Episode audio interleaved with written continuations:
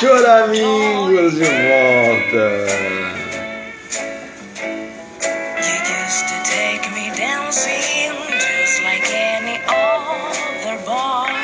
Sou eu aqui falando pra você mais uma vez, falando do fundo do meu coração.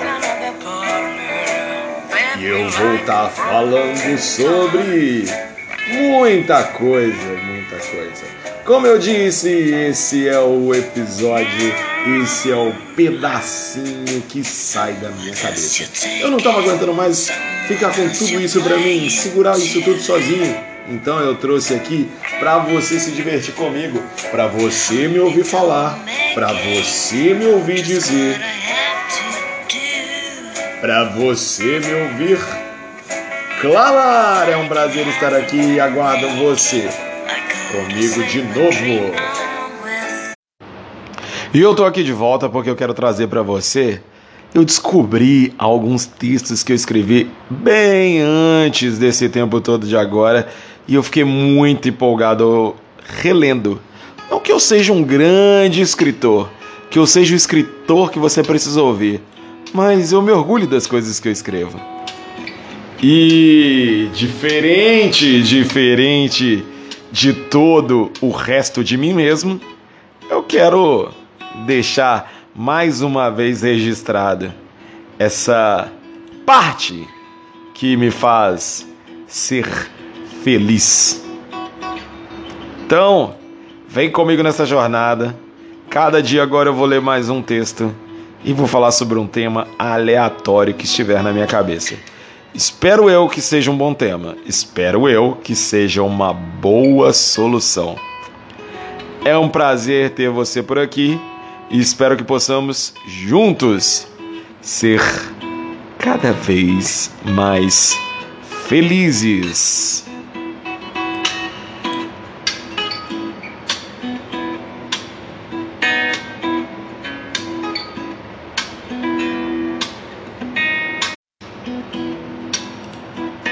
O meu texto de hoje foi um texto que eu escrevi em 2009.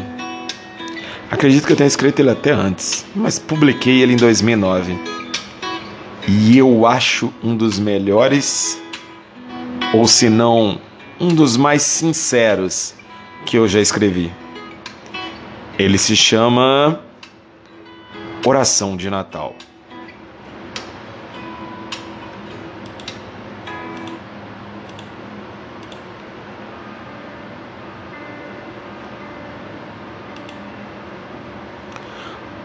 Oração de Natal. O Senhor é meu pastor e nada me faltará. Nem mesmo o pão de cada dia, que me falta todo dia. O Senhor é meu pastor e nada me faltará.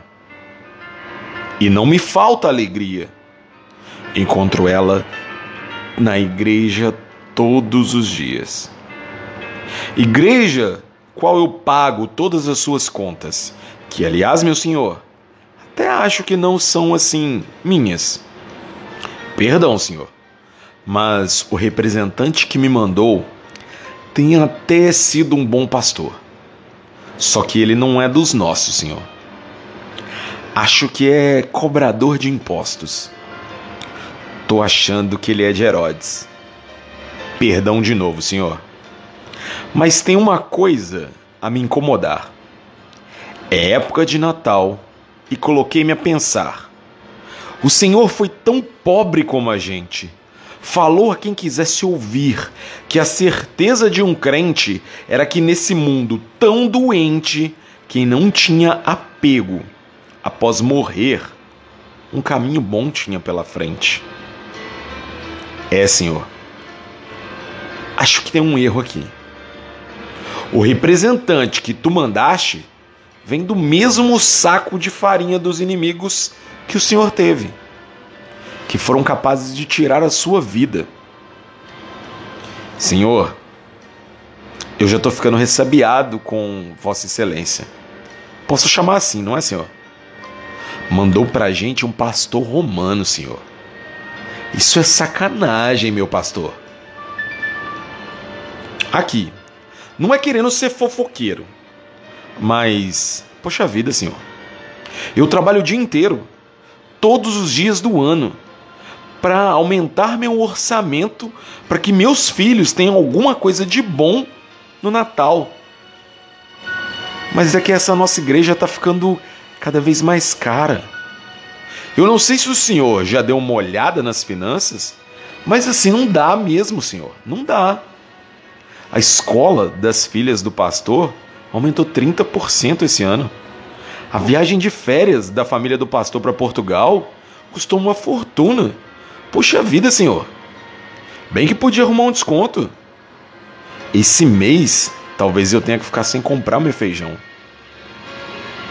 O senhor não sabe, senhor, roubar a mulher do pastor, senhor. 3 mil reais numa loja de roupa, meu senhor. E olha que ela comprou pouca coisa. Pelo que ela me disse. Por isso, senhor, não tem sobrado muito para os meus natais. Mas ainda bem que só os humildes que vão para o céu, né, senhor? E perdão de novo, senhor. Uma coisa aqui do meu coração. Se o pastor e a família dele forem para junto do Senhor, me perdoa. Mas eu não vou querer minha passagem para ir não. Quando eu terminar meu tempo aqui, eu quero descanso. Aí vai me dar muita despesa. Você entende, né, Senhor? Obrigado. E amém. Esse é um dos muitos textos que eu escrevi ao longo desses últimos, sei lá, 10, 15 anos que eu achei que eu era o senhor escritor, que eu achei que eu tinha alguma coisa para falar e que o mundo à minha volta me dava alguma revolta para eu postar. Então esse foi um, se eu não me engano, essa oração eu, esse texto eu realmente fiz em um Natal e provavelmente deve ser o Natal de 2008. Que Deus conforte a família de todo mundo que sofre, seja ele qual Deus você tiver. No próximo episódio eu vou contar mais uma outra história. Espero que você esteja disposto a me ouvir. Se não tiver, que pena. Você vai perder uma grande história. Foi um prazer, meu amigo. Eu espero você de volta aqui nesse mesmo canal em uma hora totalmente alternativa aquele abraço, fica com Deus e se você não acredita em Deus, fica com quem você ama. Isso sempre resolve.